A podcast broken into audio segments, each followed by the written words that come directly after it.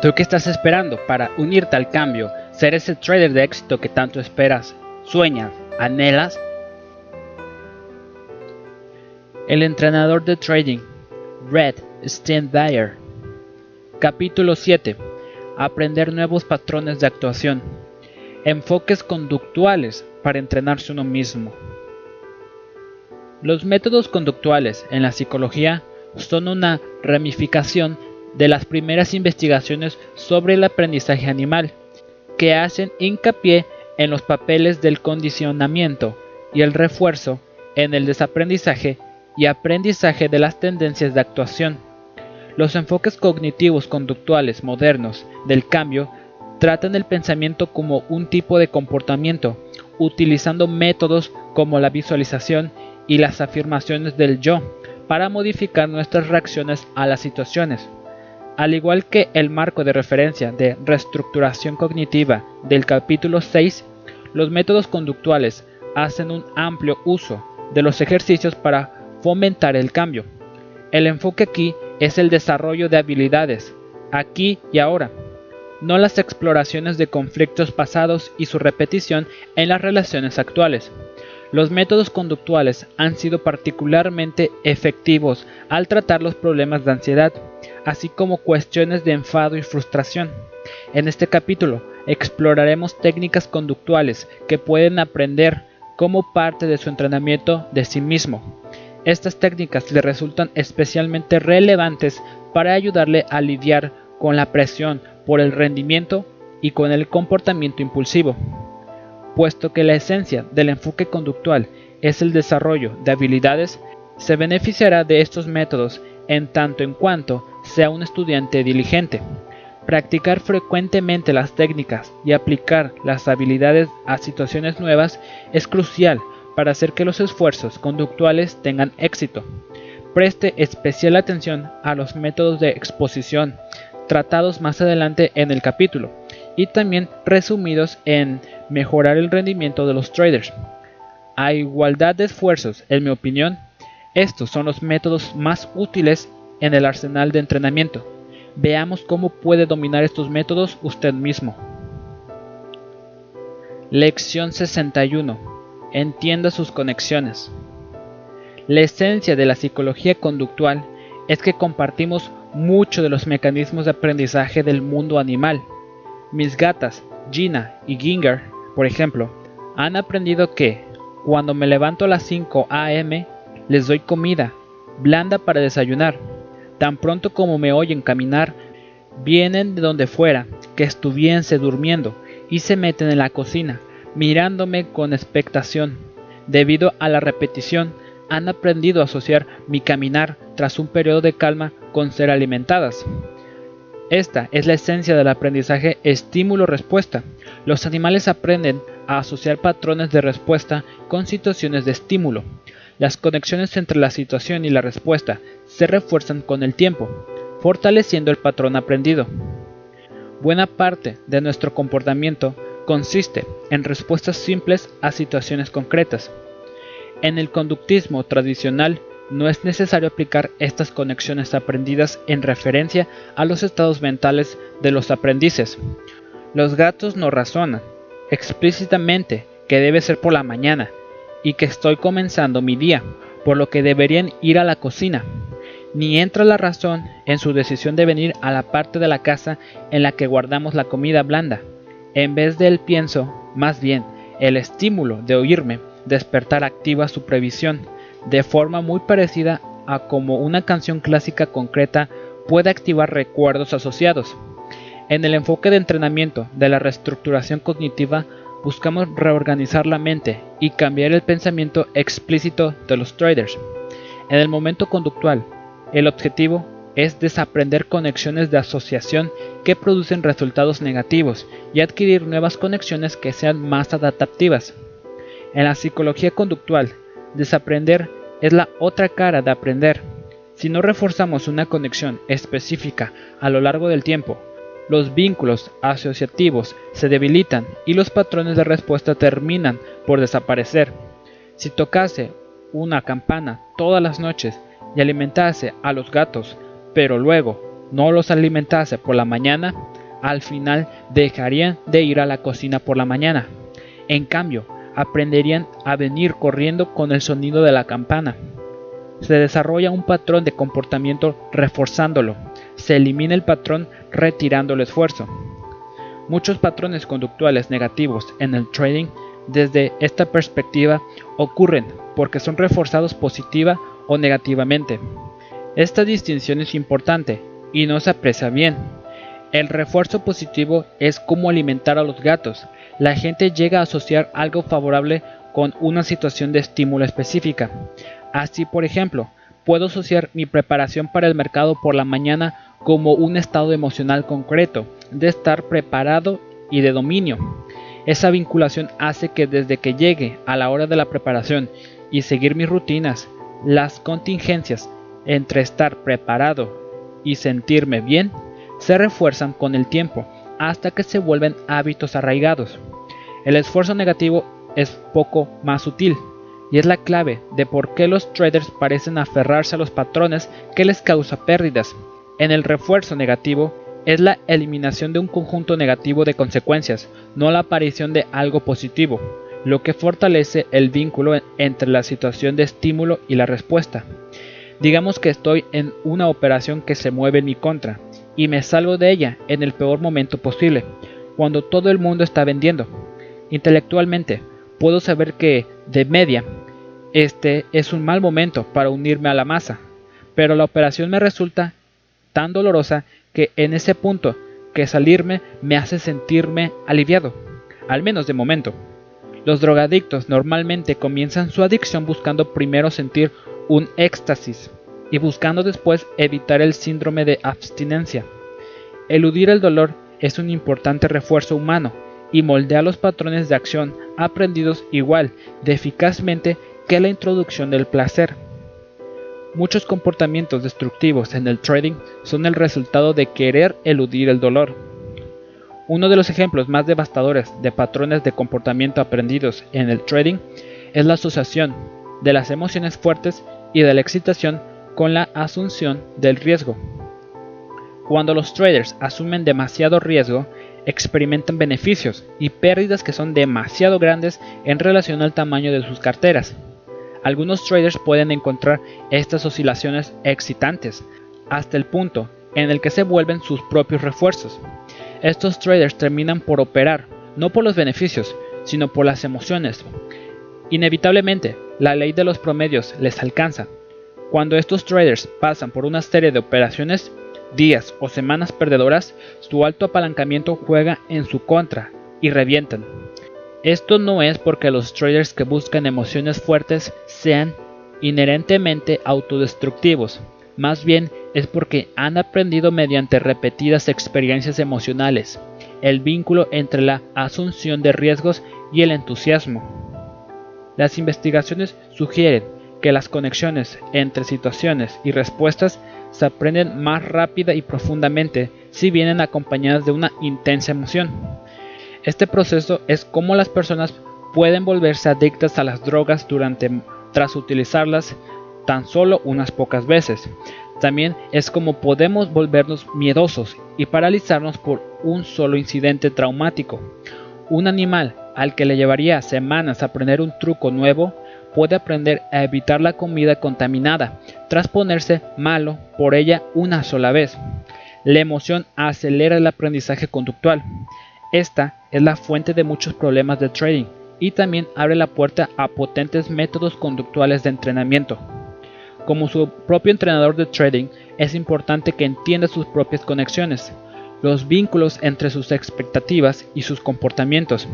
En vez de pensar que sus problemas de trading son irracionales, piense que son patrones aprendidos, apoyados por algo positivo que usted gana o algo negativo que evita. Algo está reforzando sus peores comportamientos de trading. Una vez que entienda esa conexión, estará bien posicionado para retirar el refuerzo e introducir nuevos refuerzos de los patrones de trading que desee. El entrenamiento conductual consiste en reforzar los comportamientos correctos y en retirar el refuerzo de los erróneos. Para comenzar, piensa en la ocasión más reciente en que operó verdaderamente mal. Puedo recordar, por ejemplo, un incidente reciente en el que estaba tan convencido de que un mercado que estaba cayendo se iba a dar la vuelta, que mantuve una posición más allá del punto de stop loss original. ¿Cuál es el refuerzo de esa situación? En mi caso, llevaba una buena racha ganadora y no quería que se acabase.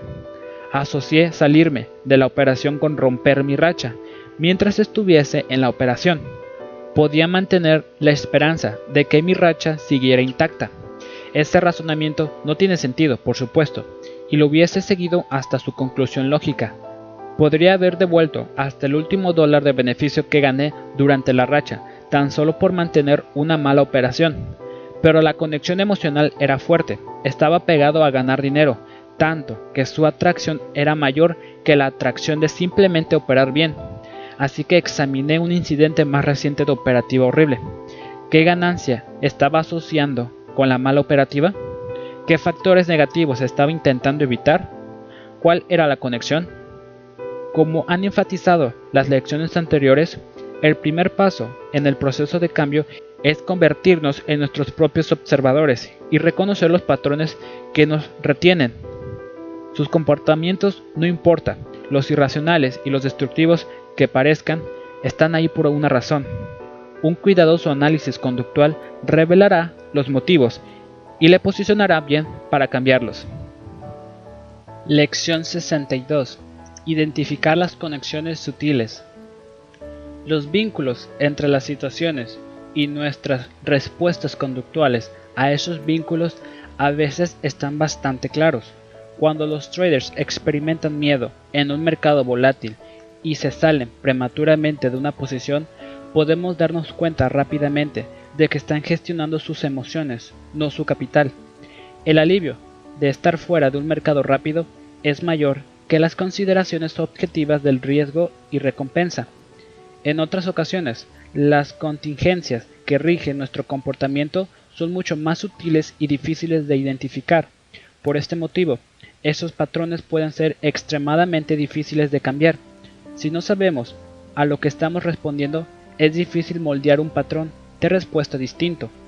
Los cambios sutiles en el estado de ánimo son un ejemplo de situaciones de estímulos que podrían afectar a nuestra toma de decisiones sin que nos diésemos cuenta. Por ejemplo, algunos individuos reaccionan emocionalmente a la capacidad de sol que reciben y pueden experimentar melancolía invernal o incluso problemas afectivos estacionales durante los periodos de poca luz solar. Esta alteración puede afectar a la concentración y motivación del trader, interfiriendo en su investigación y preparación. Asimismo, los conflictos familiares pueden afectar al estado de ánimo, lo que a su vez afecta a la operativa. Un trader con el que trabajé se había vuelto cada vez menos paciente con sus ideas, entrando y saliendo antes de que se activasen sus señales. Cuando examinamos el problema, era claramente esporádico. No era algo que ocurriese todos los días. Durante los periodos de conflicto en su casa estaba más irritado y eso se manifestaba como impaciencia en su operativa.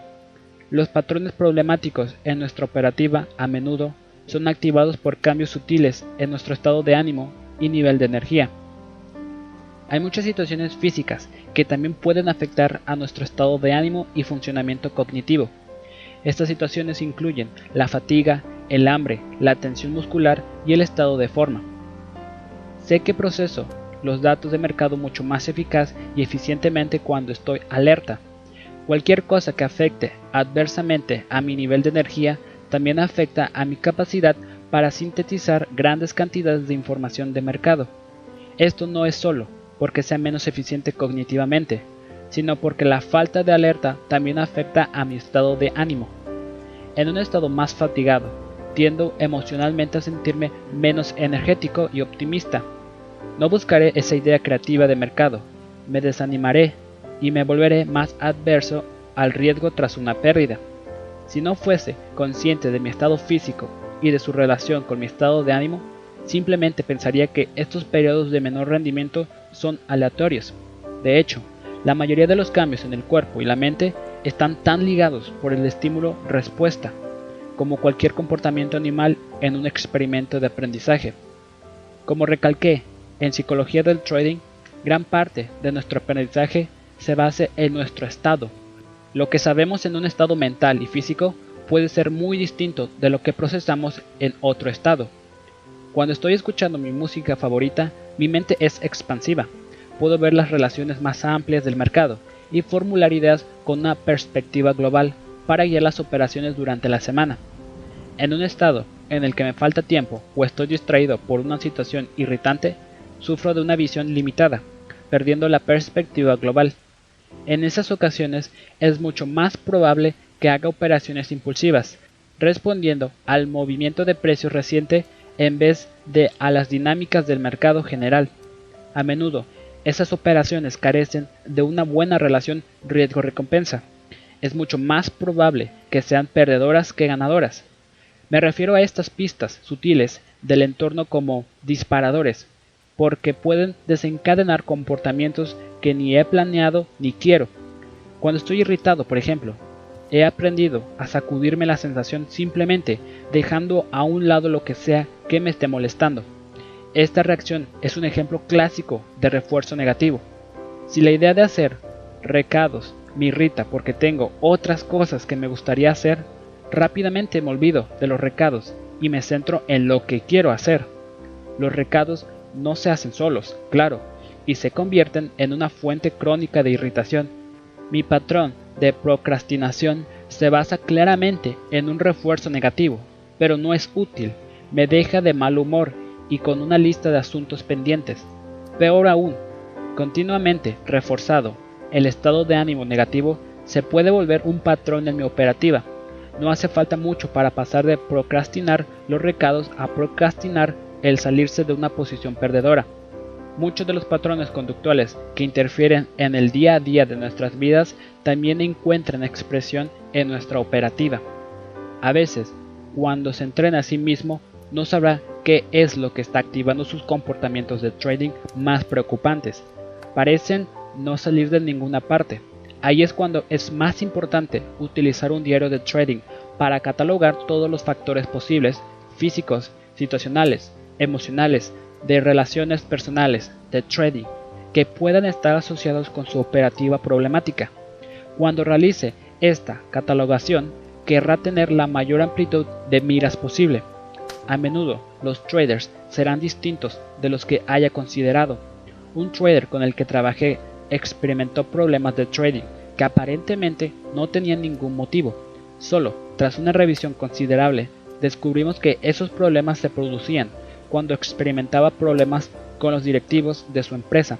La frustración le llevaba a buscar una gratificación en su operativa, impeliéndole a operar en exceso. No establecía una conexión consciente entre los dos, más bien operaba para gestionar un estado emocional en una simple manera estímulo-recompensa. Al realizar este catálogo de factores en su diario, puede que necesite cubrir un periodo de tiempo considerable antes de detectar los patrones, lo que es probable que encuentre, no obstante, es que, como opera, se ve afectado por su estado físico y emocional, que se ve afectados por factores situacionales en casa y en el trabajo. Comprender estas conexiones le permite crear cortafuegos en su práctica de trading, como veremos en las próximas lecciones. Si tal comprensión, no obstante, es probable que repita ciegamente la historia, perdiendo una medida de autodeterminación. Es cuando creamos nuestras propias conexiones que realmente poseemos el libre albedrío y la capacidad de perseguir las metas que hemos elegido. Lección 63. Aprovecha el poder del aprendizaje social. Uno de los mayores errores que los traders cometen al entrenarse ellos mismos es que trabajan en su oficio estando aislados. Es fácil aislarse como trader, especialmente dado que todo lo que hace falta es un ordenador y una conexión a Internet en casa para acceder a los mercados más líquidos. Durante mi trabajo con las empresas de trading, no obstante, he visto constantemente cómo el acceso a otros profesionales ayuda al proceso de aprendizaje. De los compañeros profesionales obtiene modelos de conducta, ánimos y un valioso feedback sobre sus ideas. Una red social de traders además ofrece importantes ventajas conductuales que pueden ayudarle a entrenarse. Gracias a la web 2.0 y a los muchos recursos disponibles, esta red social puede producirse virtualmente, no solo en una empresa de trading. El psicólogo Albert Bandura fue uno de los primeros conductistas que observó cómo el refuerzo en un contexto social puede facilitar la adquisición de nuevos comportamientos. Cuando observamos a otros ser recompensados por comportamientos positivos, la experiencia indirecta se convierte en parte de nuestro aprendizaje. Asimismo, cuando vemos a otros cometer errores y pagar el precio de los mismos, aprendemos a evitar un destino parecido. De esta forma, su aprendizaje se convierte en un modelo para otros y el suyo le proporciona modelos a usted. La experiencia se multiplica así muchas veces, acelerando el proceso de aprendizaje. El aprendizaje social multiplica la experiencia y acorta las curvas de aprendizaje.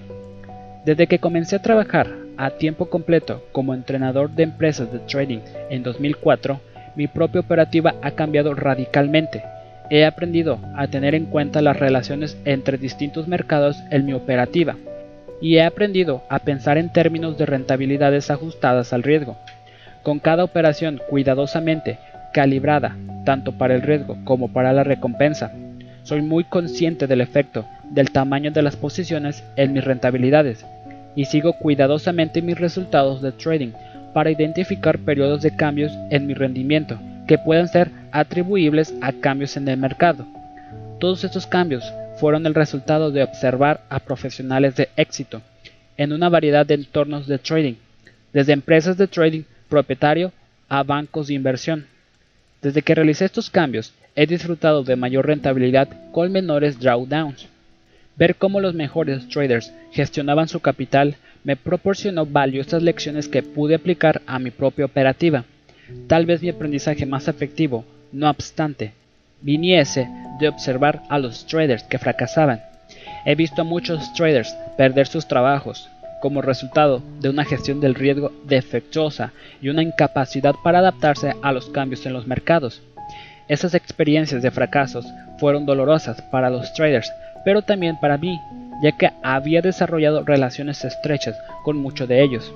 Su dolor y la ruptura de sus sueños fue una poderosa experiencia de aprendizaje para mí me juré nunca cometer esos errores. Aprendemos más de la experiencia emocional, incluyendo las experiencias de otros. Cuando comparte ideas en una red social, incluyendo sus esfuerzos por entrenarse a sí mismo, obtiene muchas experiencias de aprendizaje que se convierten en suyas. El aprendizaje indirecto sigue siendo aprendizaje, ya sea aprendiendo habilidades de trading específicas o aprendiendo formas de lidiar con la presión del rendimiento. Uno de los verdaderos valores de las entrevistas con traders de éxitos, como las de la serie Market Research, es que puede aprender de la experiencia de los demás. Cuando observa esta experiencia en tiempo real, no obstante, las conexiones son mucho más inmediatas e intensas. ¿Cómo se recupera un trader en números rojos? ¿Cómo se adapta un trader a un mercado cambiante? ¿O cómo se prepara un trader con éxito para un día de mercado? Todo esto proporciona modelos para su propio comportamiento. Aprende no solo de sus acciones, sino también de observar los resultados de sus acciones. Una vez que introduzca en una red social de compañeros capaces y motivados, los elogios y los ánimos del grupo se convierte en refuerzos importantes. La mayoría queremos ser respetados por nuestros colegas profesionales y el apoyo de compañeros a los que se aprecie puede ser una recompensa importante. Este refuerzo ocurre en los niños, que ven que son elogiados por sus profesores, padres y compañeros por buen comportamiento y que no lo son cuando se portan mal.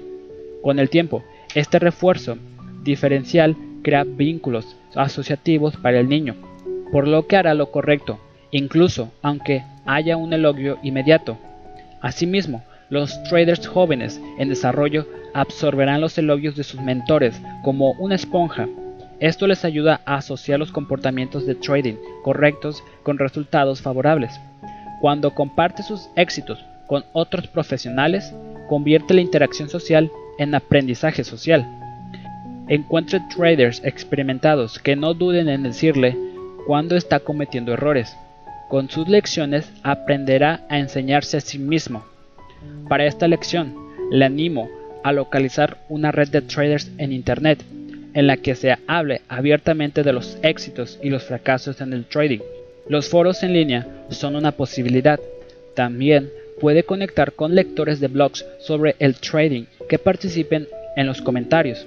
O tal vez decide escribir su propio blog, compartiendo abiertamente sus experiencias de trading y atrayendo a otros traders de ideas similares. Cuando se relaciona con traders que tienen niveles parecidos de motivación, compromiso y capacidad, puede establecer un marco de referencia en el que el aprendizaje se produce en base a compartir ideas y experiencias. Hemos visto en el capítulo 5 cómo las relaciones pueden ser potentes agentes de cambio. En el sentido conductual, quiere ser parte de las curvas de aprendizaje de otros traders para que pueda absorber sus lecciones. Un gran comienzo es establecer ese marco de referencia de aprendizaje mutuo con solo otro trader compatible. Las experiencias de aprendizaje emocional de él se vuelven suyas, las de usted se convierten en las de él. Sus victorias estimulan su capacidad para hacer lo correcto. Sus logros le muestran el camino al éxito. Esto, efectivamente, dobla su aprendizaje conductual, reforzando sus esfuerzos de entrenamiento. Lección 64. Moldee sus comportamientos de trading. Dos niños, dos hogares distintos. Ambos mejoran sus notas en matemáticas. Ambos suspenden en lengua. En el primer hogar los padres felicitan al niño por la mejora en matemáticas y le animan a que progrese igual en lengua. En el segundo hogar los padres llaman al niño la atención sobre la nota en lengua y le exigen saber por qué el niño no pudo mejorar también esa nota. ¿Qué niño será más probable que muestre un mayor progreso en el colegio? Los psicólogos conductistas que utilizan la modificación conductual para alterar los patrones de acción apoyarían al primer conjunto de padres. El refuerzo positivo en general funciona mejor que el castigo. Si reforzamos los comportamientos correctos, el niño aprenderá a hacer lo correcto. Si castigamos los comportamientos erróneos, el niño aprenderá a temernos. No necesariamente aprenderá nada bueno. El castigo fracasa porque no modela y refuerza los comportamientos correctos. Muchos traders buscan motivarse más mediante el castigo que mediante el elogio. Estos traders se centran más en sus operaciones perdedoras que en las ganadoras. Pasan más tiempo en sus áreas de trading débiles que desarrollando y ampliando sus puntos fuertes. Estos traders aprenden a asociar cosas desagradables con el trading. Estos traders prevén el critismo y el castigo y les resulta difícil permanecer plenamente dedicados al proceso de aprendizaje. Podemos ver cómo funcionan estas dinámicas en los diarios que llevan muchos traders. Una página tras otra detallan lo que el trader hizo mal y lo que necesita mejorar. Sus evaluaciones de sí mismos enfatizan su mala operativa, todo lo que podrían haber hecho mejor. No es sorprendente que a estos traders les resulte difícil mantener el proceso de llevar un diario. Al fin y al cabo, ¿quién quiere enfrentarse a la negatividad y al castigo psicológico a diario? Muchos traders no consiguen mantener el ritmo de su trabajo en su operativa porque tienen pocos refuerzos positivos en su trabajo. Los entrenadores utilizan recompensas frecuentes para enseñar trucos a los animales. Los entrenadores no esperan que, digamos, el perro salte al aro de golpe. Más bien, primero le darán una recompensa cada vez que el perro se acerca al aro. A continuación, el entrenador esperará a que el perro camine a través del aro antes de darle la recompensa. Entonces subirán el aro unos centímetros y recompensarán al perro cuando salte por el aro. Después añadirán un segundo aro y un tercero. Subirán los aros poco a poco requiriendo todo el tiempo nuevos comportamientos que se acerquen más al punto final deseado antes de dar la recompensa. Este proceso se conoce como moldeamiento. Los entrenadores moldean los comportamientos de los animales recompensando sucesivas aproximaciones a los finales deseados. En clase, un profesor podría primero recompensar a un alumno revoltoso, por prestar atención en silencio durante 5 minutos. Más adelante, le llevará al alumno 10 minutos ganarse la recompensa. Al final, la recompensa requerirá un buen comportamiento durante todo un periodo de clase. Los programas de viajeros frecuentes en las aerolíneas no son muy distintos. Al principio, consigue puntos simplemente por unirse a los programas. Solo cuando vuela con la aerolínea regularmente consigue más recompensas. Si quiere las mayores recompensas, tiene que adaptar sus hábitos de vuelo para que encajen con el programa. El moldeamiento da testimonio del poder de refuerzo positivo. Imagínese castigar al perro por no pasar por los aros. Hay muchas probabilidades de que el perro simplemente se acobardase en presencia del entrenador. Ciertamente, el perro no podría descubrir los comportamientos correctos solo porque le castigasen por los erróneos. Cuando es su propio entrenador de trading, es tanto su entrenador como el que recibe el entrenamiento. Se está enseñando a saltar a través de los aros del buen trading. Por esta razón, necesita un enfoque de entrenamiento que esté basado en el refuerzo positivo. Su entrenamiento debe ser insensatamente positivo, desarrollando los comportamientos de trading deseados, no castigando los incorrectos. Puede mantener un tono positivo en su proceso de aprendizaje, moldeando sus comportamientos de trading, recompensando los pequeños progresos incrementales hacia los finales deseados. El primer lugar en el que implementar el enfoque del moldeamiento es en un diario, a modo de experimento y como un ejercicio valioso. Intente mantener un diario de trading positivo durante unas semanas. Divida su trading en varias categorías, como por ejemplo, investigación y preparación, calidad de las ideas de trading, número de ideas de trading diversificadas, calidad de las entradas, tamaño y gestión de las posiciones, ejecución de las salidas. Cada entrada en el diario se centra entonces en lo que hizo bien en cada una de estas categorías cada semana. Escriba con detalle específicos lo que haya hecho mejor en cada una de estas áreas y a continuación revise sus entradas antes de operar la semana siguiente, con el propósito de continuar con los aspectos positivos. Como indicó la lección anterior, esta utilización del esfuerzo positivo y del moldeamiento es más efectiva si realiza su evaluación en un entorno social en el que intercambia las evaluaciones de su actitud positiva con uno o más compañeros a los que aprecie. Este marco de referencia le permite apoyar el progreso de otros mientras ellos recompensan el suyo. Uno de los mejores elementos de mi entrenamiento al principio de mi carrera ocurrió cuando me fijé la meta de alcanzar una cierta cantidad en mi cuenta de trading. Normalmente no hago hincapié en las metas de beneficios pérdidas, pero en este caso quería un enfoque tangible en una rentabilidad continua. Una vez que alcancé la meta, mi compromiso fue retirar una parte del dinero de la cuenta de trading y utilizarla para algo que disfrutase la familia. Este énfasis recompensó mi progreso a largo plazo, pero también involucró a mi familia en el refuerzo positivo. Cuando termine este libro, una de mis metas personales será perder algo de peso. Las largas horas en los aviones y hoteles por mi trabajo con los traders me ha pasado factura me he prometido un vestuario nuevo de un sastre de Chicago si alcanzo mis metas de peso. Cada semana me pesaré y haré un seguimiento de mi progreso.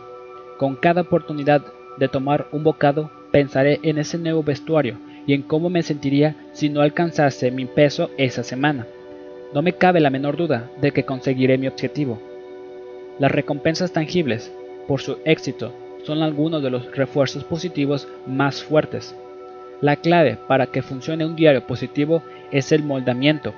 Al principio, anote entradas incluso por las cosas más pequeñas que hizo bien. Después, tome solo anotaciones de ejemplos más grandes de buena operativa. Si lleva a cabo adecuadamente el proceso del moldamiento, siempre tendrá buenas cosas sobre las que escribir, incluso en los días con pérdidas. Este proceso asegura que siempre esté aprendiendo que siempre esté desarrollando sus puntos fuertes, que siempre esté manteniendo su motivación. La parte difícil de entrenarse uno mismo no es solo progresar, sino mantener el progreso. El progreso es mucho más fácil de conseguir cuando su enfoque es desarrollarse, no flagelarse. Lección 65. El condicionamiento de los mercados. Buena parte de la gestión del capital deriva de una profunda comprensión de las colas largas o sucesos extremos. Las rentabilidades del mercado no tienen una distribución normal. Muestran una mayor proporción de incidencias extremas de las que esperaría de lanzar una moneda al aire. Esto es cierto en todos los marcos temporales. Las probabilidades de un movimiento de varias desviaciones estándar en su contra son lo suficientemente altas como para que, si está en el mercado frecuentemente a lo largo de un amplio periodo de tiempo, ciertamente se encuentre con aquellos periodos de tiempo en los que los mercados se comporten irracionalmente más tiempo del que pueda usted permanecer solvente. La distribución de las rentabilidades del mercado también tiene una curtosis positiva. El pico en torno a la mediana es mayor que en una distribución normal. Esto implica que los movimientos del mercado revierten a la media más a menudo de lo que normalmente esperaríamos por azar. Justo cuando el mercado parece estar moviéndose en una dirección con tendencia, se da la vuelta y termina casi sin cambios. Es difícil imaginar una situación mejor diseñada para crear frustración. Los mercados producen grandes movimientos, más a menudo de lo que cabría esperar, si las rentabilidades tuviesen una distribución normal, lo que lleva a los traders a buscar movimientos grandes de tendencia, pero los mercados también revierten a la media más a menudo de lo que esperaríamos en una distribución normal, creando muchas falsas tendencias.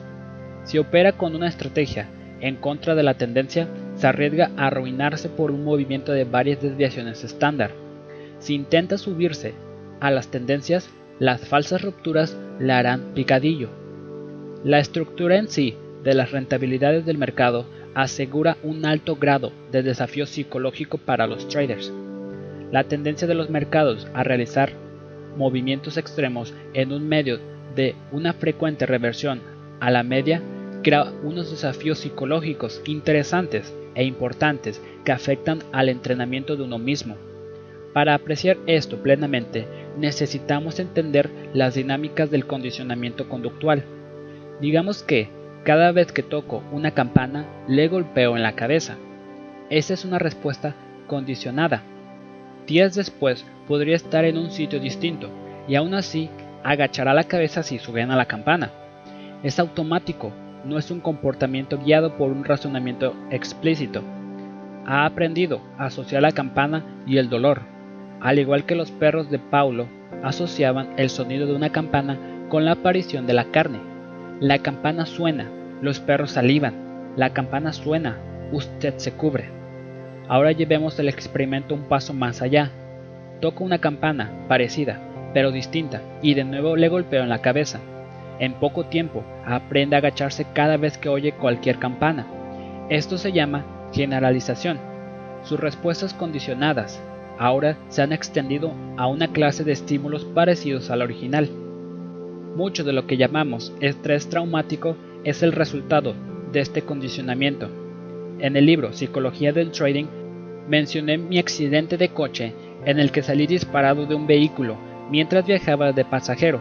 Como resultado de ese único pero intenso acontecimiento, desarrollé una respuesta de ansiedad cada vez que me sentaba en el asiento del pasajero de un coche incluso cuando el vehículo no estaba en movimiento. Había aprendido una conexión asociativa entre ser un pasajero y un peligro extremo. Seguía teniendo el condicionamiento, aunque sabía intelectualmente que no tenía sentido. Muchas de nuestras reacciones extremas a los acontecimientos del mercado son el resultado de un condicionamiento anterior. Los acontecimientos emocionales positivos pueden producir el mismo tipo de condicionamiento, el subidón que se obtiene con ciertas drogas puede ser tan fuerte que algunas personas desarrollan un patrón de adicción tras una sola utilización. Subyacente a la adicción está la conexión aprendida entre el subidón y la utilización de la droga. Eso también desborda a la razón y reorganiza el comportamiento. Uno de mis mayores fracasos como entrenador de trading ocurrió con un joven trader que tuvo éxito en el mercado al principio se tomó el tiempo de observar los mercados, aprender patrones a corto plazo y hacer un seguimiento de su propia operativa. Comenzó operando con posiciones pequeñas y aprendió las lecciones importantes sobre cómo esperar a tener buenos puntos de entrada, cerrar las posiciones perdedoras y dejar correr sus operaciones ganadoras hasta sus objetivos de beneficios. La empresa de trading estaba contenta con su progreso y le permitió operar con posiciones considerablemente más grandes. Ahí fue donde me equivoqué. Debería haber salido al paso y haber pedido que el aumento en el riesgo del trader fuese más gradual. En cambio, armado con su nuevo límite de tamaño, el joven trader decidió que intentaría competir con los traders más experimentados en la empresa. Operó con todo el tamaño permitido en sus posiciones y sus beneficios y pérdidas fluctuaron violentamente. Al no estar preparado emocionalmente para esas fluctuaciones, se volvió impulsivo y un día abandonó toda su disciplina, arruinándose en una única operación que permitió que se le fuese de las manos. Nunca se recuperó de esa pérdida y al final tuvo que comenzar de nuevo en otra empresa. Es posible permanecer estable emocionalmente si amplifica enormemente las fluctuaciones de sus beneficios y pérdidas. Cuando los traders no están suficientemente capitalizados y aún así intentan ganarse la vida operando, ellos también se ven impelidos a asumir altos niveles de riesgo para conseguir esas rentabilidades deseadas. El resultado es que su cartera oscila fuertemente con ganancias y pérdidas que representan una gran parte del valor total de su cuenta. Estas fluctuaciones financieras traen fluctuaciones emocionales, tanto positivas como negativas. Cuanto mayor son las fluctuaciones financieras, de media, mayores son las fluctuaciones emocionales. Cuanto mayores son las fluctuaciones emocionales, mayor es el potencial para el desarrollo de respuestas condicionadas aprendidas que interfieran en la operativa en el futuro. Como un trader sufre una pérdida emocionalmente devastadora, muchos de los factores situacionales asociados con esa operación pueden asociarse con el dolor emocional. Algunos de estos factores situacionales, desde el estado físico del trader al tipo específico de movimiento en el mercado, pueden ser bastante aleatorios. No obstante, pueden activar el dolor emocional de forma muy parecida a como sentarme en el asiento del pasajero activa mi ansiedad tras el accidente de coche. Un trader que me consultó sobre los problemas con apretar el gatillo ante un buen patrón experimentaba precisamente ese problema. Había perdido un dinero considerable vendiendo en corto durante una tendencia alcista, sufriendo varias pérdidas grandes. Posteriormente, incluso cuando sus operaciones eran de pequeño tamaño, tenía miedo cada vez que intentaba vender en corto. Los sentimientos asociados con su pérdida volvían como una respuesta condicionada, inhibiendo su operativa. Esta es la dinámica tras los flashbacks que se producen durante el estrés postraumático. Los estímulos asociados con el trauma inicial activan recuerdos y sentimientos de ese incidente doloroso. El problema podría haber sido igual de grave si este trader hubiese ganado mucho dinero en la operación inicial en vez de haberlo perdido. El impacto emocional de un gran beneficio, al igual que el impacto de un chute de cocaína, conllevaría su propio condicionamiento, llevándole a perseguir ganancias similares en las próximas operaciones. Los traders no entienden muy bien que psicológicamente las ganancias enormes son tan problemáticas como las pérdidas enormes. Las colas largas de las rentabilidades amenazan con causarnos colas largas de respuestas psicológicas que interfieren en la buena percepción y la toma de decisiones lógicas. Por este motivo, cuando es su propio entrenador de trading, no quiere patrones de rentabilidades extremas.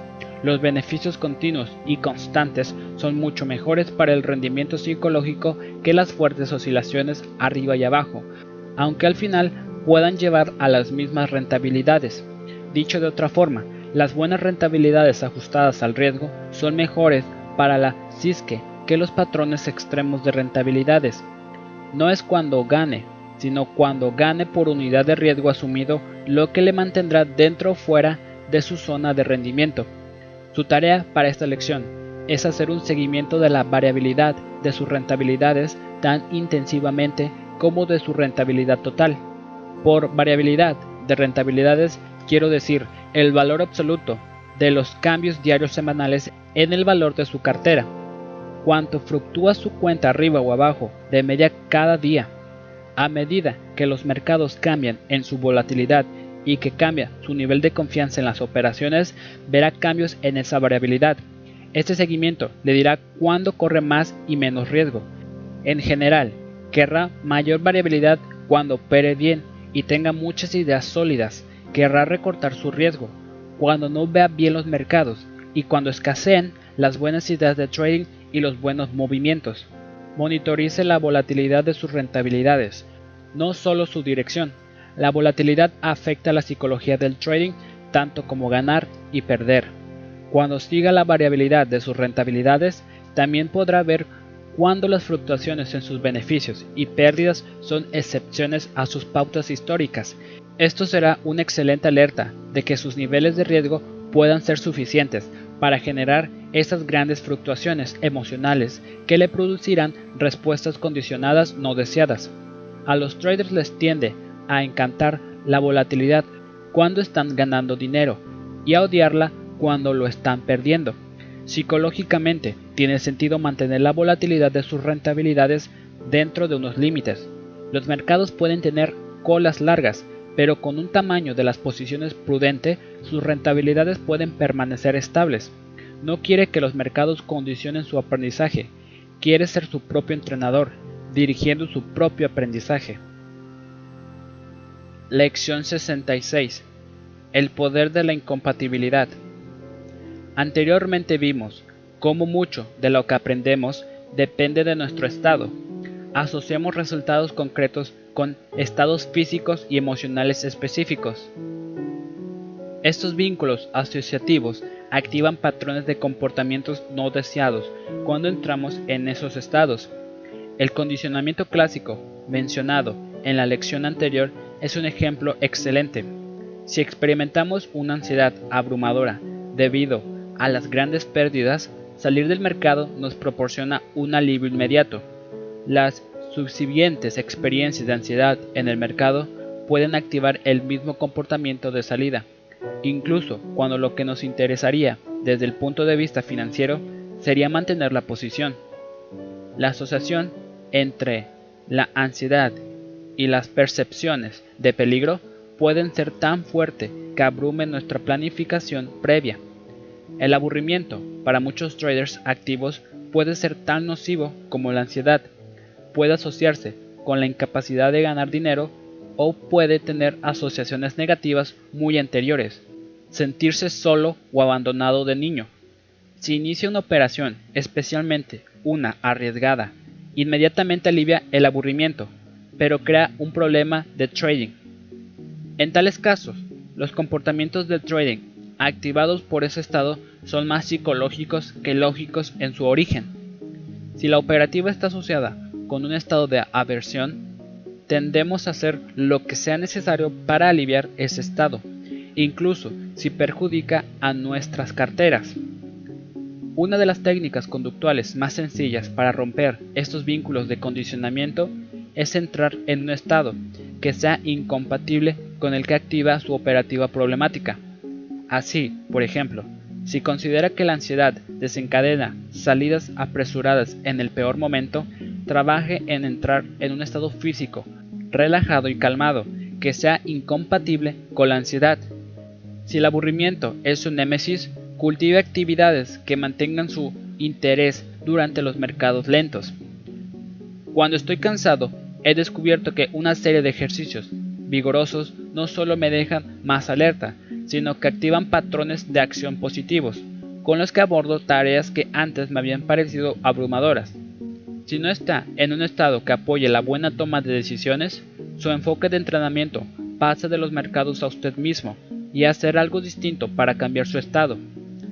Dos de los métodos que encuentro particularmente útiles en mantener estados incompatibles con mis disparadores es controlar la respiración y la tensión muscular mientras opero. Cuando me centro en la pantalla y respiro profunda y lentamente mientras sigo el mercado, minimizo las manifestaciones físicas de cualquier forma de exceso de excitación, desde el exceso de confianza al miedo, y permanezco en un modo altamente centrado que he aprendido a asociar con el buen trading. Cuando nos ralentizamos mediante la respiración rítmica y profunda, es difícil estar al mismo tiempo acelerado y excitado. La respiración consciente actúa de esta manera, apaciguando los extremos emocionales, refuerza el autocontrol y la disciplina a su nivel más elemental. En mi propia operativa he descubierto que la operativa problemática tiende a ocurrir cuando estoy físicamente tenso, especialmente cuando tenso los músculos de mi frente. Rara vez frunzo el ceño y encojo la frente cuando estoy en una situación cómoda. Al revés, tiendo a tener dolor de cabeza y asocio la tensión muscular en la frente con jaquecas por la tensión, lo cual puede suponer una considerable distracción. Al mantener deliberadamente mi frente relajada, abriendo los ojos ligeramente y mirando fijamente por un momento, mientras mantengo la respiración lenta y profunda, puedo mantener un estado incompatible con los que ocurren cuando estoy al límite. En vez de esperar a ponerme tenso o nervioso y entonces realizar los ejercicios para reducir esas sensaciones, persigo y mantengo proactivamente un estado incompatible antes de que se produzca la operativa problemática. Controla el nivel de excitación del cuerpo como una forma efectiva de controlar el nivel de excitación de la mente. A menudo puedo identificar mi nivel de tensión física por mi posición al estar sentado. Cuando estoy cómodo, confiado y relajado, me siento en la silla firmemente, con las lumbares y el trasero alineados con el respaldo de la silla. Cuando los acontecimientos del mercado activan una respuesta de estrés, no obstante, me noto inclinándome hacia adelante, sentado cerca del borde de la silla. Con el tiempo, esta posición me causa dolor en las lumbares. Sé que no estoy cómodo con mi operativa o con los mercados cuando siento ese dolor. A menudo, reajusto mi forma de sentarme, reoriento mi respiración y me resulta más fácil ver los mercados desde un ángulo distinto y más prometedor. El principio de incompatibilidad también puede extenderse a los comportamientos mentales. El trabajo cognitivo-conductual trata el pensamiento como un comportamiento diferenciado que puede condicionarse y modificarse al igual que cualquier comportamiento muscular. Si tendemos a tener pensamientos negativos mientras operamos, podemos entrar en un modo de pensar que sea incompatible con la negatividad antes de que ocurran los problemas de trading. Frecuentemente tengo a uno de mis gatos sentado junto a mí mientras opero, generalmente Gina. Es prácticamente imposible que me vea consumido por pensamientos negativos o de enfado mientras estoy acariciando a Gina. Alterna entre lamerme y frotar su cara contra la mía, mientras ronronea fuertemente todo el rato y hace movimientos de masaje con las patas delanteras. Acariciar a la gata me ayuda a permanecer en contacto con sentimientos tiernos y cariñosos que son incompatibles con las emociones más desagradables que puedan surgir durante los periodos frustrantes en el mercado. Uno de los estados que más interfiere en mi operativa es lo que yo llamaría un estado caótico, en el que me siento como si fuese un paso por detrás de los mercados, no entendiendo realmente lo que está ocurriendo. Es un estado de confusión, pero también de frustración, ya que no me siento en control de la situación. He aprendido que si me pongo en entornos que sean incompatibles con el caos, estoy en un marco mental mucho más equilibrado. Tales entornos estarán ordenados y bien organizados, mis notas y mis materiales bien a mano, y están diseñados para evocar sentimientos positivos. La música me resulta particularmente efectiva en este aspecto. También me resulta mucho más difícil sentirme caótico si he seguido una rutina de investigación y seguimiento de los mercados antes de la apertura de la bolsa de Nueva York. Organizo mis ideas por adelantado para ayudarme a sentirme más organizado, tranquilo y en control. Puede estructurar sus rutinas de trading para hacerlas incompatibles con el estrés y la angustia. Cuando es su propio entrenador de trading, tiene amplia libertad para modificar su entorno interior y exterior. Para que no active estados asociados con la mala operativa, a un trader con el que trabajé le encantaba operar en una habitación con otros traders, porque en ese entorno social le daba demasiada vergüenza comportarse como lo haría si estuviese solo. Descubrió que era mucho más prudente al asumir riesgo y mucho menos volátil emocionalmente cuando tenía que rendir cuentas a otros. La clave es encontrar un estado o situación que sea incompatible con los disparadores de su peor operativa y a continuación incorporarlo en su rutina de trading normal. Una sencilla forma de operar es completar la siguiente oración. Cuando peor opero es cuando yo... Una vez que escriba su respuesta, su tarea es crear la situación incompatible. Por ejemplo, yo completaría la oración con no hago mis deberes. Sé que mi preparación para el día de trading tiene una enorme relación con mis probabilidades de éxito ese día. También sé que es menos probable que haga mis deberes diligentemente si me levanto tarde o estoy cansado. Al incorporar estiramientos y ejercicios físicos en mis mañanas, entro en un estado energético que me prepara para los deberes. He aprendido a asociar el estado vigoroso y energético con estar listo y con prepararme para operar. Después de que observe las diferencias en sus estados entre cuanto mejor y peor opera, será capaz de crear actividades parecidas que le mantengan proactivamente en un modo de trading óptimo. Lección 67. Desarrolle las asociaciones positivas. En el marco de referencia cognitivo-conductual, podemos utilizar la visualización como estímulo para evocar las respuestas deseadas, activando nuestros propios patrones positivos aprendidos. Utilizar la visualización de esta forma nos puede ayudar a crear vínculos de asociaciones positivas, activando nuestros mejores comportamientos de trading. Digamos que tenemos un trader que prevé una entrada en el mercado a primera hora, basándose en un patrón que ha estudiado. Antes de que el mercado abra, visualiza el patrón y su ejecución, notando las sensaciones de satisfacción por tomar una buena decisión. Este ensayo mental positivo actúa como preparación para la operación real cuando el trader sigue el camino conductual que ha trazado por adelantado, llamo a esto refuerzo anticipatorio. Al imaginar los beneficios positivos de hacer lo correcto, reforzamos los vínculos asociativos positivos y hacemos que sea más fácil actuar en tiempo real en base a nuestro aprendizaje. Muchos traders realizan el refuerzo anticipatorio al revés, piensan en los resultados negativos y en los escenarios que temen, minando su propio sentido de eficacia.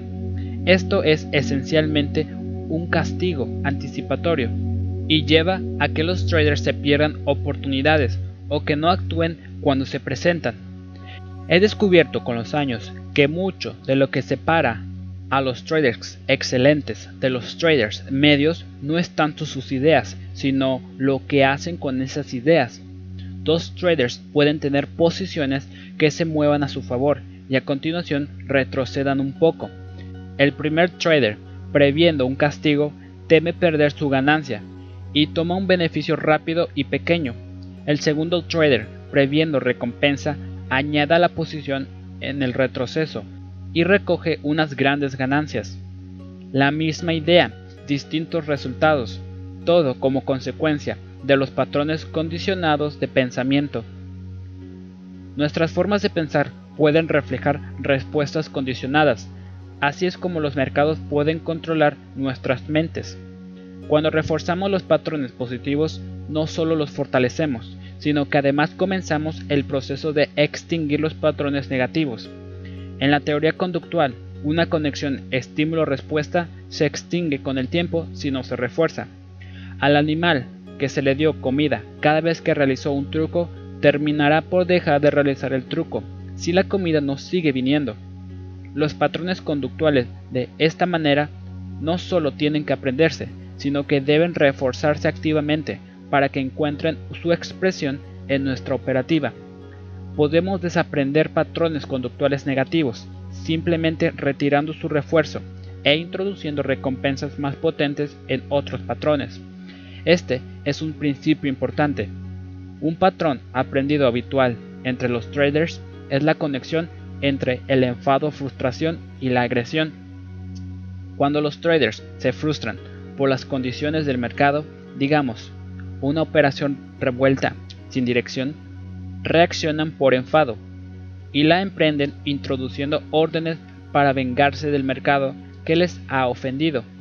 Este patrón, descargar el odio arremetiendo contra el mercado, puede que haga sentirse mejor a los traders durante un momento, pero lleva operaciones de trading malas y perdedoras.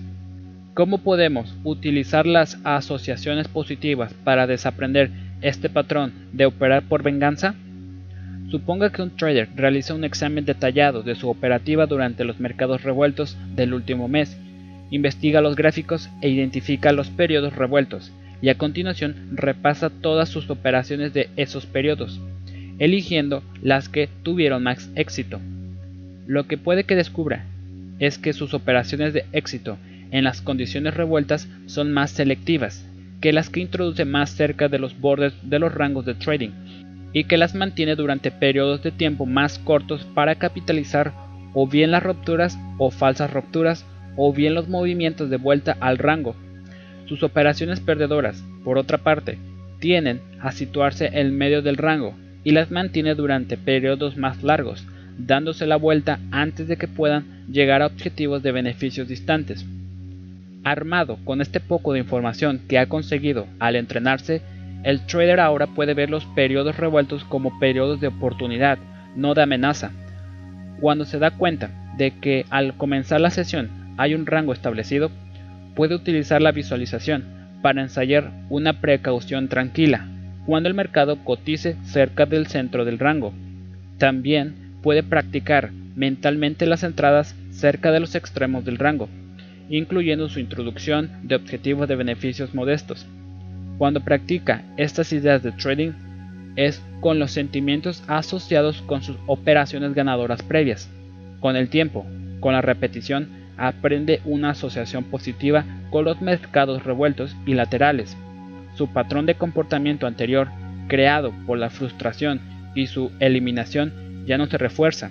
Se enfrenta a la extinción gradual mientras desarrolla los patrones asociativos más constructivos encuentre las condiciones de mercado que le resulten más difíciles y a continuación identifique cómo opera mejor en las mismas.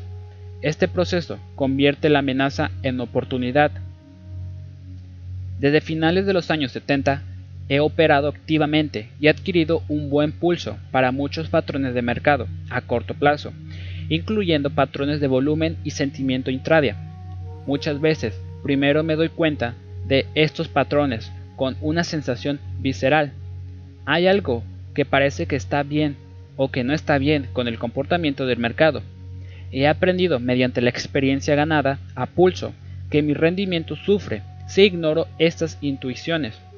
No se basan en esperanzas o miedos, son el resultado del aprendizaje implícito durante un periodo de años. En mis ensayos mentales incluyo escenarios en los que actúo según esta sensibilidad al mercado, recordando operaciones específicas recientes en las que me ahorré un sufrimiento considerable al no ignorar mi buen juicio. Ensayar estas asociaciones positivas ha creado una especie de refuerzo intrínseco. Busco activamente la aparición de esas pistas intuitivas y estoy mentalmente preparado para actuar sobre las mismas cuando surjan. Como mencioné en la sección anterior, he tenido muchas asociaciones positivas con la música. De hecho, mientras estoy escribiendo esto, estoy escuchando música de un grupo llamado Eden Bridge, un tipo de música que me da energía y me levanta el ánimo. Hoy comencé a escribir a las seis y media am y ahora, dos horas después, sigo con fuerza. La asociación de la música con la escritura me mantiene en un estado mental positivo hace que tenga ganas de ponerme a escribir, incluso cuando el proceso de edición pueda ser tedioso. Con estas conexiones positivas activadas regularmente, mis patrones más negativos de procrastinación no se refuerzan y gradualmente pierden su fuerza. No es necesario que luche con mi tendencia a procrastinar. Tal conflicto interno probablemente crearía un bloqueo del escritor. Más bien, creo una fuente positiva de motivación que pesa más que el refuerzo negativo de eludir el trabajo. Un buen ejemplo del poder del refuerzo anticipatorio se está produciendo ahora mismo mientras escribo esto. Estoy en un vuelo de 15 horas a Hong Kong, camino de trabajar con traders en Asia. La cabina está a oscuras y me siento cansado. Me he prometido a mí mismo, no obstante, que me puedo tomar un esperado descanso en cuanto termine este capítulo. Me encuentro más motivado a medida que me aproximo a mi meta. Para cuando descanse, me lo habré ganado. Al final, el refuerzo positivo de cumplir mi trato y ganarme el descanso pesa más que el valor de refuerzo negativo de evitar escribir por el cansancio. Encuentre sus motivaciones más fuertes y vincúlelas con sus mejores comportamientos. Su tarea de entrenamiento para esta lección es crear escenarios y si para la operativa del día, ensayando las buenas operaciones planificadas que haría en cada escenario. Estos ensayos deberían ser detallados y vívidos, acompañados de una visualización del orgullo y la satisfacción que experimenta cuando opera bien, por cada escenario, y sí debería imaginar una respuesta concreta que represente el buen trading. De esta forma, planifica su operativa y sus operaciones, pero además fortalece los vínculos de los patrones aprendidos positivos y extingue los patrones negativos. Como su propio entrenador de trading, tiene el poder de ser el profesor, así como el alumno, el que moldea el comportamiento y aquel cuyo comportamiento es moldeado. Si adopta el papel de aprendiz activo, que es el núcleo del enfoque conductual, se convierte en el programador de sus propios patrones. Lección 68. La exposición. Un método conductual eficaz y flexible. Si tuviese que nombrar un único método conductual que fuese de gran valor para los traders, sería la exposición. Como escribí en mi capítulo sobre métodos conductuales en el libro Mejorar el rendimiento de los traders, la exposición es una técnica que le permite reprogramar estos disparadores estímulo-recompensa que desencadenan la mala operativa. Una idea importante subyacente a la exposición es que el hecho en sí de evitar la experiencia negativa se convierte en un refuerzo, impidiendo que las personas superen sus miedos aprendidos. Digamos, por ejemplo, que he sufrido grandes pérdidas en una posición corta y ahora siento miedo cada vez que un programa de compras entra en el mercado y mueve el índice unos pocos ticks al alza. Puede evitar ese miedo simplemente saliendo de la posición. Aunque esa evasión supone un alivio, nunca resuelve la conexión aprendida que impele mi comportamiento. De hecho, refuerza mi miedo al actuar por él mismo. Es imposible superar un miedo cuando se rinde a él. Superamos el miedo enfrentándonos a él con éxito. En el trabajo de exposición, nos exponemos intencionalmente a las situaciones que nos hacen saltar. Generalmente, este proceso comienza con la exposición imaginada y progresa a la exposición en vivo. Estas exposiciones emparejan la situación que funciona como disparador con las habilidades aprendidas que invocan un estado incompatible con operar mal. Así, en el ejemplo anterior, podríamos practicar un estado mental centrado y calmado, mientras imaginamos vívidamente que el mercado se está moviendo en nuestra contra. Piense en lo que esto consigue. Por un lado, nos sumergimos en pensamientos e imágenes de algo que nos resulta amenazador nos forzamos a experimentar nuestros peores miedos. A la vez, no obstante, realizamos un esfuerzo especial para mantenernos tranquilos y con control. Nos hablamos a nosotros mismos de forma tranquilizadora. Ralentizamos nuestra respiración y mantenemos nuestros cuerpos relajados. Hacemos esto una y otra vez, repitiendo los escenarios imaginados hasta que somos capaces de permanecer completamente calmados y centrados todo el tiempo. De esa forma, extinguimos la conexión aprendida entre la situación y el miedo. Los métodos de exposición son formas de reprogramar nuestras respuestas emocionales a las situaciones. Hay dos pasos que son importantes para que la exposición sea eficaz. 1. Antes de intentar exponerse a la visualización de sus disparadores, asegúrese de que ha desarrollado suficientemente su capacidad para lidiar con el estrés que utilizará como parte del emparejamiento. Por ejemplo, querrá practicar una rutina de respiración profunda y relajación muscular todos los días durante al menos una semana para asegurarse de que puede centrarse y relajarse a voluntad. Al principio, practicar la técnica puede llevarle unos 20 minutos para relajarse bastante. Después le llevará solo 15, después 10.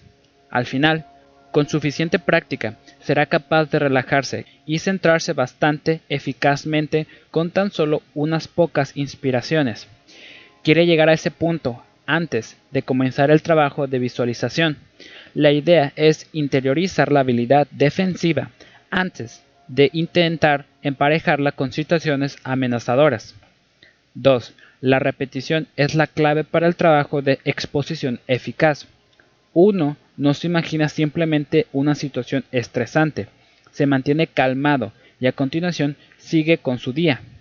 Más bien, se imagina la situación en gran detalle, con múltiples variaciones.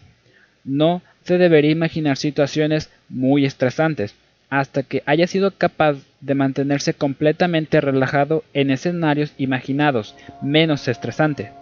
Si eso quiere decir que tiene que repetir un mismo escenario cinco veces hasta que ya no le cause ansiedad, no pasa nada. El objetivo es desaprender la conexión entre la situación y la respuesta no deseada y entrenarse en una nueva conexión entre la situación del disparador y permanecer en la zona. Como ejercicio inicial, aquí tiene una rutina de exposición muy básica que puede aplicar a prácticamente cualquier patrón de trading que quiera cambiar. He descubierto que funciona muy bien para reprogramar las respuestas de ansiedad a situaciones de mercado y a las respuestas de frustración enfado. Siempre que una situación evoque una respuesta conductual y emocional exagerada por su parte, puede utilizar los métodos de exposición para alterar sus reacciones. Paso 1. Siéntese cómodamente, escuchando música relajante con auriculares. Mientras escucha, Cierre los ojos y respire profunda y lentamente. Manténgase físicamente quieto y mantenga su mente centrada en la música. Paso 2. Comience con la parte inferior de su cuerpo y gradualmente tense y relaje los músculos, realizando repeticiones con cada grupo de músculos antes de seguir subiendo por su cuerpo. Así que tensa y relaja los dedos de los pies varias veces. A continuación, flexiona sus pies, después las pantorrillas, etc. Todo el tiempo que está tensado y relajado, está respirando profunda y lentamente y permaneciendo centrado en la música. Paso 3. Una vez que alcance la parte superior de su cuerpo, tensione y relaje los músculos de la cara. Entonces respire unas cuantas veces más y sienta la relajación de su cuerpo. Paso 4 con la música todavía sonando, imagine en detalle una situación de trading que prevea. Visualice la posición en la que está y el movimiento del mercado. Imagine que el mercado se comporta de una forma que normalmente activaría su miedo, frustración, etc. Todo el tiempo está respirando profunda y lentamente, manteniendo sus músculos relajados y escuchando la música de fondo. Paso 5. Cuando se sienta tenso o sienta miedo o frustración, detenga la visualización y simplemente vuelva a respirar profunda y lentamente y a escuchar la música. Una vez que esté relajado de nuevo, continúe el escenario en donde lo dejó. Asegúrese de congelar la situación y de mantenerse tranquilo y centrado cuando los disparadores comiencen a afectar a su visualización. Paso 6. Si tuvo que interrumpir la visualización para mantenerse calmado, repite exactamente el mismo escenario de la misma forma hasta que pueda hacerla entera, sin tener que congelar la escena. En ese punto, ha extinguido la respuesta a la situación. Paso 7. Una vez que domine un escenario, cree variaciones del escenario, tal vez uno un poco más estresante. De nuevo, no pase a otra escena hasta que haya sido capaz de mantenerse completamente relajado y centrado durante la escena. que ha estado ensayando. Si puede permanecer calmado y centrado durante una visualización de estrés moderado, haga la siguiente situación más amenazadora. No deje de trabajar en su exposición hasta que haya dominado sus peores miedos. Este ejercicio básico le permite extinguir las respuestas emocionales y conductuales a situaciones de trading que le pueden costar dinero. Si ensaya permanecer tranquilo y centrado en las situaciones estresantes, crea una nueva conexión aprendida y reprograma sus respuestas conductuales. Este proceso es eficaz para las situaciones en las que ha sufrido pérdidas extremas y también es bastante útil para reprogramar patrones de operar en exceso. Cuando se entrena a sí mismo para enfrentarse y superar sus peores miedos, desarrolla su confianza, su resistencia y un sentido de eficacia, dándole poder en situaciones en las que parecería impotente. Lección 69. Amplíe el trabajo de exposición para desarrollar sus habilidades. En la lección anterior vimos cómo pueden utilizarse los métodos de exposición para desprogramar los patrones de comportamiento negativo. Tan solo es necesario un pequeño ajuste en la técnica para crear un aprendizaje positivo ensayando y reforzando comportamientos de trading adecuados. La dificultad fundamental del trading es que sabemos lo que tenemos que hacer cuando no estamos en medio de la batalla. Cuando nos estresamos, no obstante, o cuando nos enfrentamos a una oportunidad poco habitual, descubrimos que se activan otros patrones conductuales y que es mucho más difícil hacer lo correcto. Trabajo con un buen número de gestores de carteras experimentados y con traders propietarios, e incluso ellos cometen errores de principiantes de vez en cuando, en los que se ven dominados por influencias situacionales. Las técnicas que refuerzan las acciones correctas pueden ser útiles tanto para los profesionales como para los principiantes. Un trader con el que trabajé estaba aquejado por el problema del remordimiento. Iniciaba una posición a largo plazo y mientras se movía a su favor, él estaba bien.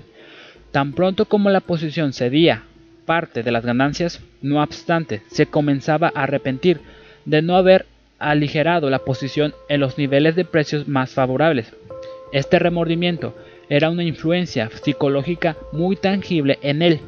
En ocasiones se convertía directamente en culpa, ya que se convencía de que había tomado una decisión equivocada.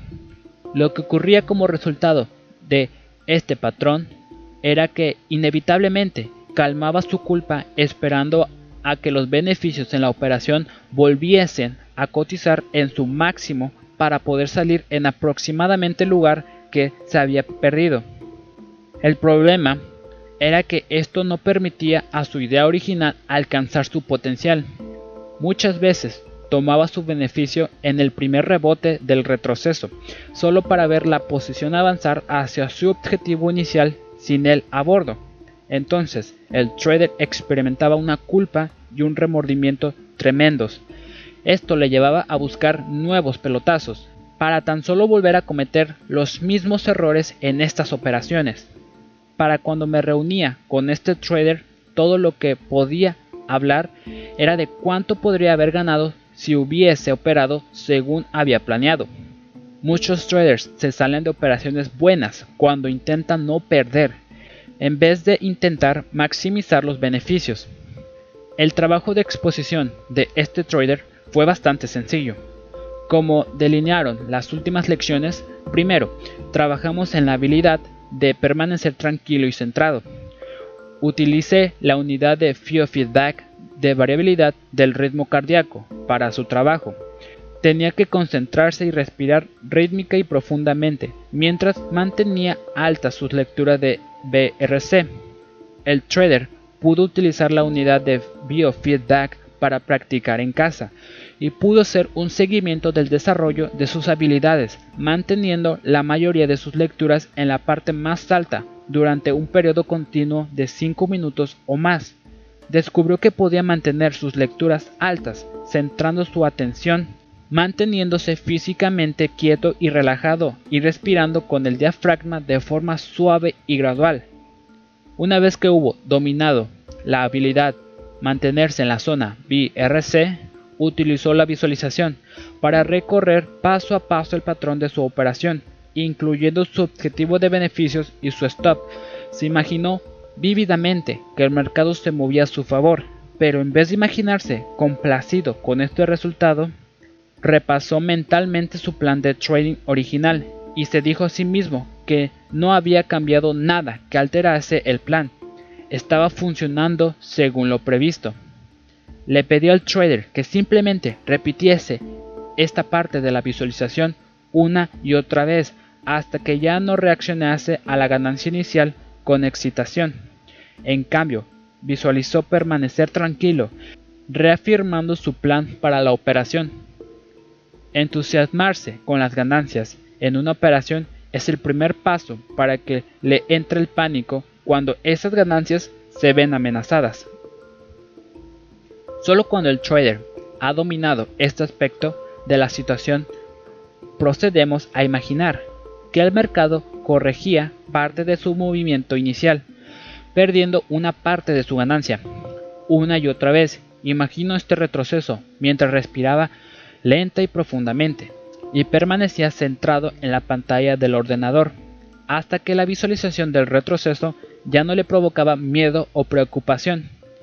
En este punto, practicamos mentalmente los retrocesos desde el principio, esta vez no solo mientras permanecía calmado y centrado, sino además revisando mentalmente su idea de trading y sus salidas.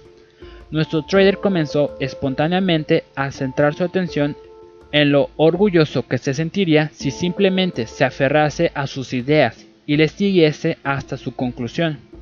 Este orgullo para él era lo opuesto de la culpa que había estado sintiendo. Cuando invocó ese sentimiento de orgullo, no solo extinguió su antiguo comportamiento, sino que además reforzó positivamente su disciplina. La clave para que esto funcione es ensayar mentalmente los comportamientos de trading correctos mientras está en el estado que normalmente activa los erróneos. Cuando es su propio entrenador de trading, su reto no es simplemente descubrir las cosas correctas que debe hacer, más bien su trabajo es ser capaz de actuar de la forma correcta en las situaciones en las que normalmente realizaría todos los comportamientos de trading erróneos. Si practica operar bien cuando no está en situaciones de trading realistas, eso es mucho menos eficaz que superar conexiones aprendidas cuando se están produciendo. Por supuesto, podemos extender el poder de la exposición, cambiando del trabajo basado en visualizaciones a la operativa real. Normalmente, hago que un trader comience a operar con posiciones pequeñas al principio, mientras respira profundamente, mantiene la concentración e implementa los planes de trading. Mientras la operación está abierta, el trader mantiene sus lecturas de feedback en el rango óptimo y practica el plan para esa operación.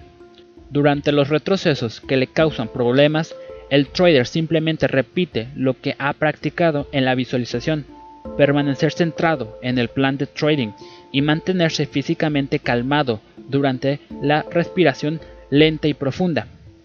Una vez que este proceso tiene éxito con las operaciones pequeñas, el trader puede incrementar el tamaño gradualmente hasta su nivel normal de riesgo realizando el trabajo de feedback en cada nuevo nivel de tamaño. Si utiliza el feedback mientras opera, a menudo podrá detectar las desviaciones de la zona de rendimiento antes de ser darse cuenta de ellas conscientemente. Si hay situaciones de mercado que le supongan dificultades, el mejor enfoque para dominarlas es enfrentarse a ellas directamente mientras permanece firme en sus mejores prácticas de trading. Con la utilización de visualización, este trabajo de condicionamiento puede conseguirse fuera de las horas de mercado, sin asumir riesgo.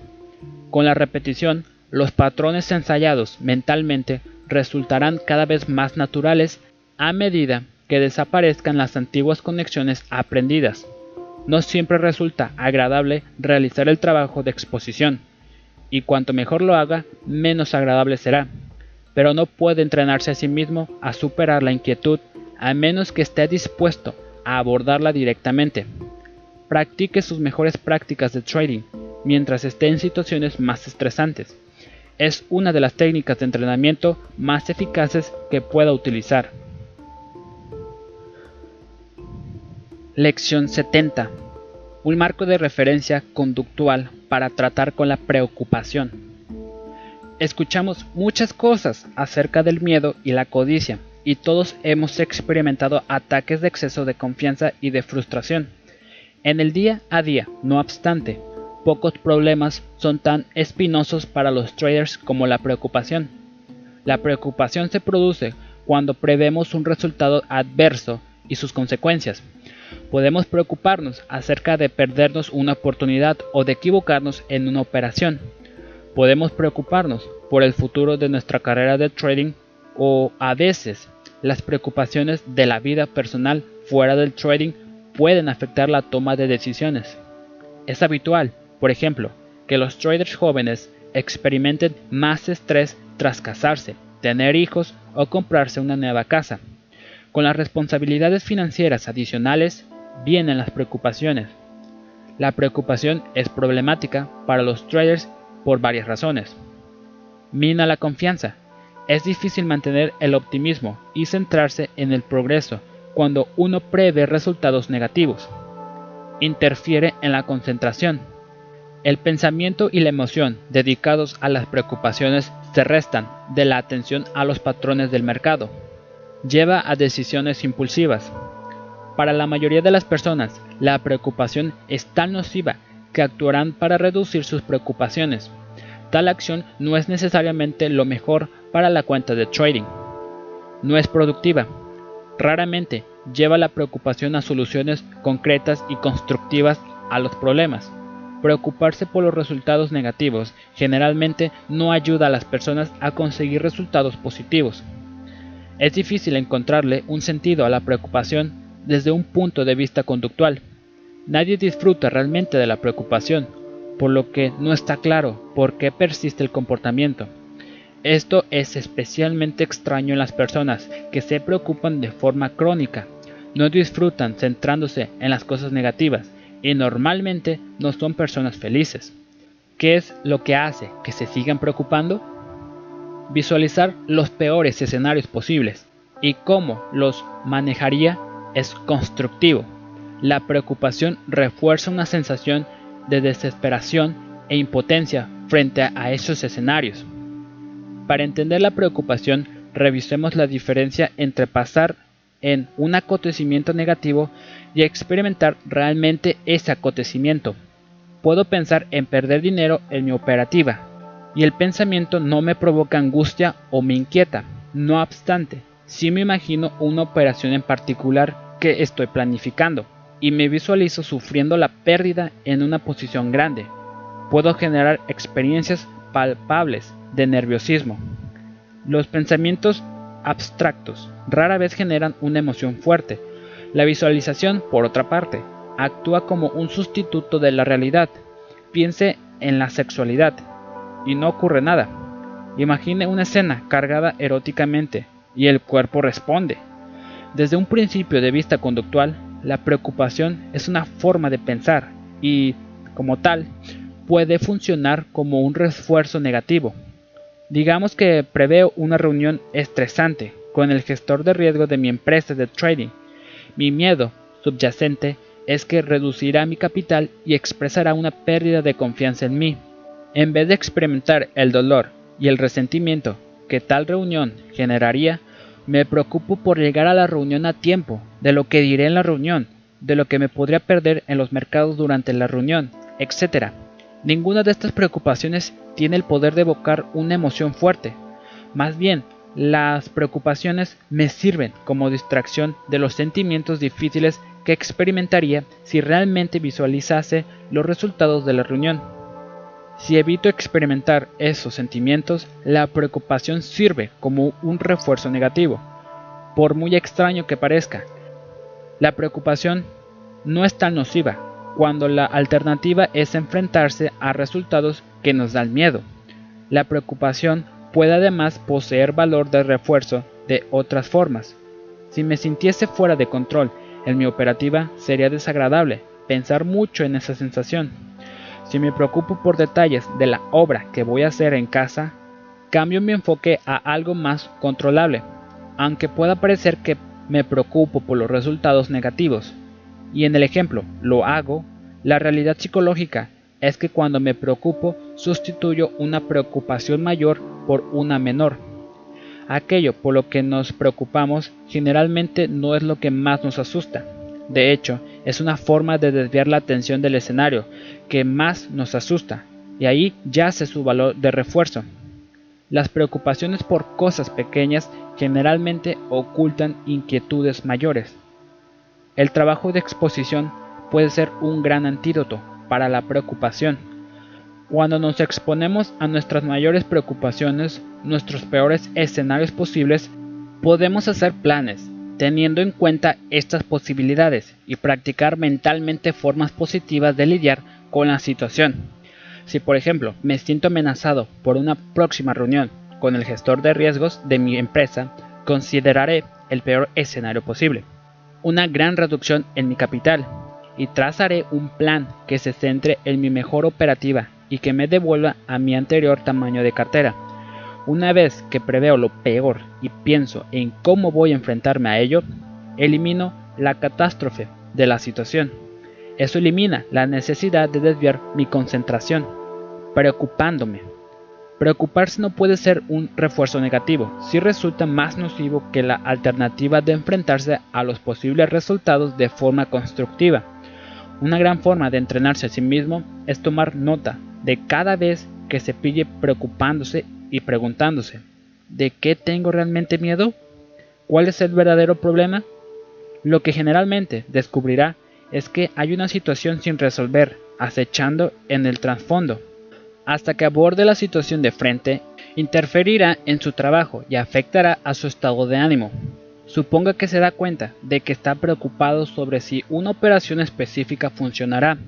Cuando se detiene y reflexiona, se da cuenta de que ha dado un tamaño a la posición y ha situado su punto de stop loss de tal forma que no es necesario preocuparse.